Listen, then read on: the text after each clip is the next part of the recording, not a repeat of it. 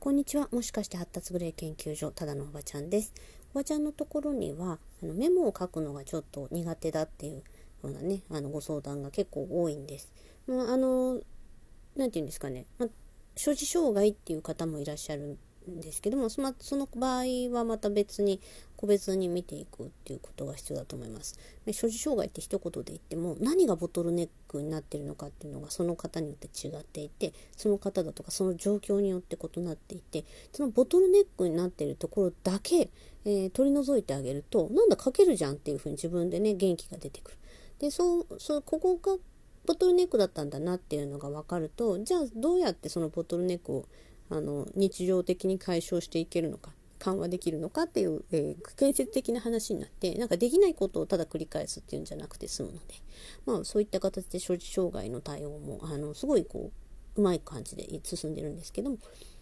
えー、書字障害っていうほどではないんだけれどもどうもこうメモを取るのが好きじゃない。ノートを取るのが好きじゃない。でなんでかって聞くとあの親御さんに対して「いやだってノートなんで書かなきゃいけないのか分かんない」みたいな。そういうお子さんが結構いらっしゃいます。っていうか私のブログにそういうことを書いていることがあってあのうちの子もそうなんですっていうご相談をいただくことが結構あるんですね。でですねあのそういったお子さんにそのなんでノートを書かなきゃいけないのかっていう話をまあ親御さんとか先生とかは、まあ、いろんなこう手を尽くして知恵を絞って伝えていくわけなんですけども大体あんまり聞いてくれないですね。ちょっとそこはピンとこないっていう感じで終わりやすいです。で、まあ、そうこうしてるうちに親御さんも先生も、まあでも、まあ、覚えられてんならいいかなみたいになりますよね、割とね。あのー、先生とか親御さんの立場っていうのは、その、何て言うのかな。まあ、ある程度結果が出てる。テストで、まあまあ取れてるならそれでいいかなみたいになりやすい。まあ、とはいえ、やっぱりそのメモを取っている姿っていうのことにこう安心する世間の目っていうのもある程度あるので、あのまあ、メモなしでミスを繰り返すよりはメモしてる風でそれでもミスしてるって方がまだなんかこう救いがあると見られやすいっていうか、えー、可愛がられてどうにかしてあげたいって気持ちとともにねなんかいい支援を受けやすかったりっていうのを考えるのでやっぱりメモを取れた方がいいんじゃないかなとか、まあ、ノート取れた方がいいんじゃないかなって思われたりもしつつまあでも、うん、生活面以外はできてるから学校の成績勉強できてるからみたいな感じでもうちょっとそのそれにこれからはタブレットで写真パシャッと撮ったりだとかそういう勉強方法が主流になってくるだろうとかね黒板っていうものがそもそもなくなってえー、もうレジュメみたいなものが、え PDF なり何なりで送られてくるようになる。そしたら板書いら、板書写しいらないじゃん。板書いらないじゃん。っていうふうに、あの思われる方ももちろんいらっしゃるので、まあ、なんていうか、その結構、うん、メモを取れない、ノートを取れないっていう問題が、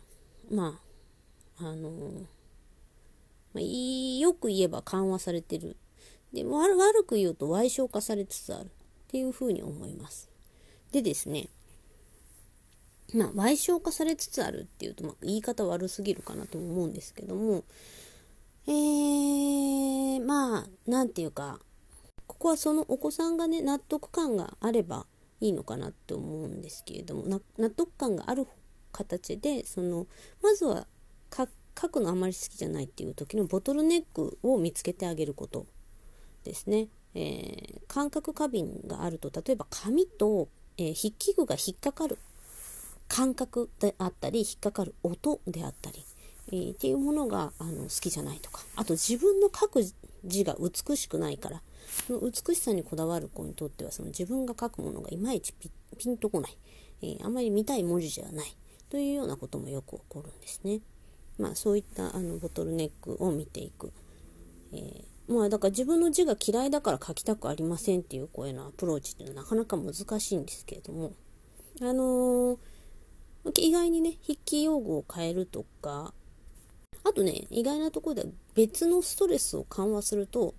あの、なんか自分の字汚く、汚いというか、あんまり見たい字ではないけど、まあでも、メモを取るのなんで今まであんなに嫌がってたんですかねみたいにご自身でね、おっしゃり始めるみたいなことはあります。その、えー、ただ書かせようとするのがいいか、それとも、その、まあ、なんていうのかな。他のストレスを減らしてあげる例えばこう成績に対する圧力だとかあのなていうんですかね将来たくさん稼がないといけないみたいなプレッシャーであったりとかそういうものをちょっと緩和してあのいろんな生き方があっていいんじゃないかとかあのまあやっぱりお金があった方がいいって思っちゃうけどお金がなければできないことっていうものとお金があったり地位があったりするとかえって不自由になることとかあってまあうんそんなに言う言うてそんなにあの絶対、えー、年収で上を目指さないと不幸になるかというとそうとも限んないかなってそれより時間の使い方とか周りの人とあのあったかい人間関係を作れる。またはあのどうしようもない人とはうまく距離を置く力。そういうものがあの幸せに必要な力。としてねもっと強調されてもいいんじゃないかなみたいなことが分かってくると。でそうすると何、えー、て言うんですかね自分のいろんな特性が緩和されるんですね。あのプレッシャーとかストレスから、まあ、本人も気が付かないうちになんですけども。大体が。あのそういったものが言語化されていく中でちょっとそのほんわかしてくる。でそうするとあの自分の文字汚いから書きたくないとか。あのこんなの書いてあってまた後で見返すことはないっていうそういったなんかこう強い気持ちっていうのもなんか和んでいく。まあとりあえず書けばいいのねっていう感じの割り切りができるようになっていったりします。まあといってもお子さんによって全然アプローチ方法が異なるのであのご相談いただければなと思うんですけれども。でおばちゃんがよくね申し上げるのはその、えー、記憶力がいいために書く意味が分かんないっていう子たちにはあの必ず伝えておいた方がいいだろうなって思うのがそのえ記憶力って劣化するんですよ。老化するんですよね。逆にずっと子供時代と同じあのすごい記憶力を維持しちゃう。そのカメラアイとかあの映像記憶音声記憶みたいな。ものをねずっと持ち越してしまうとねこれすごい危ないんですよね。脳に負担がかかりすぎる。だからその脳の寿命が早く来ちゃうみたいなことが結構起こっている気がします。別に医学的根拠があるかって言われると、うん、ないのかなと思うんですけど。えー、まあ、映像なり音声なり、えー、そのデータをねそのまま生データのままぶち込んどくっていうやり方。匂いでもそうですね。匂いとか気圧とか感覚とかもその言語化されない状態で入れとくとすごい脳のキャパを食うなと思っていてメモリを食うなっていうのかな？食うっていうのかな？そういう風なところがある気がするのですね。であの今申し上げてるのはそのカメラアイとかがあってパシャッと記憶はできちゃってる。だからノートいらないって思ってる子に対してもちょその記憶の方法は脳にすごい負担がかかってるんじゃないかなっていう説があるよっていうことを伝えていきます。まあ確かにそうかもってちょっと思ったりするみたいなんですよね。すごい睡眠が必要だったりとか、またはあの逆に睡眠しづらかったりする。え眠りがうまく取れないかったりするっていう。まあ、そういうのがねおいおい出てきてしまうでその前にそのパシャッと記憶するっていう能力をちょっと横置きして、まあ、メモを取る。メモだから自分に外付けハードディスクをつけることで、まあ、パソコン本体の負荷を下げるみたいな。そういうイメージをお子さんに持ってもらうといいんじゃないかなって思ってます。はい。まあ、実際それ取り入れてくださったお子さんたちは順調にそうですね。ノートあのノートって必要なんだなノート取っとくとだいぶ楽。忘れていいやって思えるから楽とかね逆に。あのすごい記憶力良すぎる子たちだけじゃなくてやっぱりそのノートってある一定の意味があるなとは思うんですね。もちろんタブレットだとかでその電子メモとかもねあの役立てる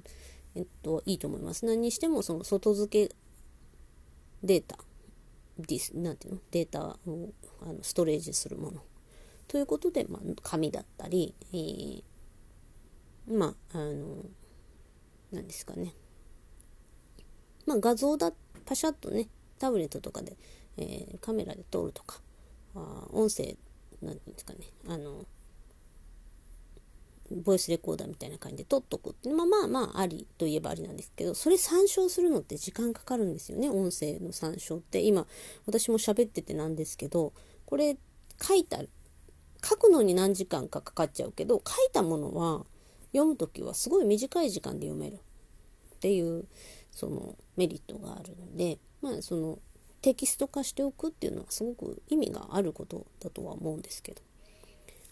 まあいろんなやり方はありますがそんな感じでお子さんにねなんでだってパシャ覚えちゃうんだから別にいらないじゃんっていうそういうお子さんに対してもね覚えるって言って抜けがあるでしょとかいうそういうアプローチではなくて確かに今はあなたの脳みそはそういうことができるようであると。ただそれはその脳が新鮮なうちの特殊技能っていう説が濃厚だと。いう話をねしてあの脳を早く使い果たしてしまうっていうのは危険である。それが使い果たす日が来るのはある程度、まあ、仕方ないというか、まあ、脳が劣化していく老化していくので。でそれはあの当然受け入れていくんだけれども、まあ、その時にねあの記憶力も記憶力が衰えると同時にその何て言うんですかね進路もなんかこう断たれてしまうっていうのは悲しい。なのでその外付けハードディスクを取り入れてはどうか、まあ、その外付けハードディスク外付け記憶媒体